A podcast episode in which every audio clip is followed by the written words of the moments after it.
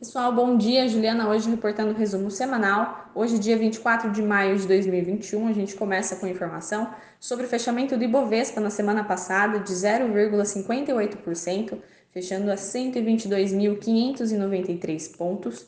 Além disso, cotação de petróleo Brent a R$ 5,35, índice americano S&P 500 a 4.155,86 pontos e cotação de petróleo Brent a 67,82 dólares.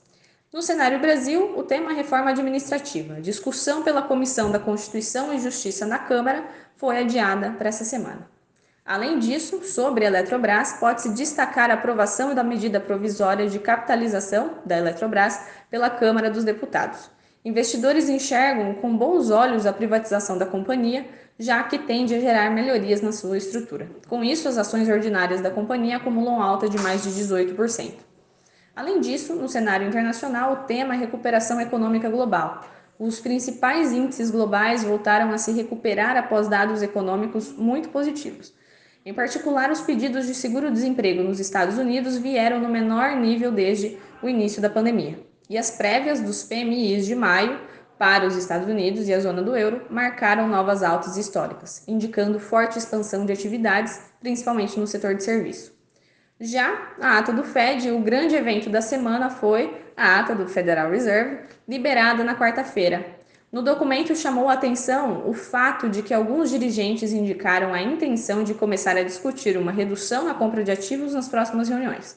O tom um pouco mais hawkish trouxe à tona novamente o temor da retirada dos estímulos monetários antes do esperado e levou a quedas expressivas nos mercados globais. E o que esperar para essa semana? No Brasil, a semana será marcada por uma bateria de indicadores macroeconômicos, além da continuação, continuação de discussões no Congresso da MP da Eletrobras e das reformas administrativas e tributárias. No Seara dos, de dados, teremos a divulgação de dados de mercado de trabalho com CAGED de abril e PNAD de março, além de inflação medida pelo IPCA 15 referente a maio, além do saldo de contas externas e do resultado primário do governo central referente a abril. No cenário internacional, o destaque vai para a divulgação do indicador de inflação ao consumidor, medido pelo PCE nos Estados Unidos, que deve ganhar atenção redobrada diante dos últimos resultados de inflação acima do esperado e da discussão de política monetária no país. A semana contará também com discursos de dirigentes do Fed e vendas de novas casas nos Estados Unidos, além de, do indicador de clima de negócios de maio e da leitura final do PIB da Alemanha.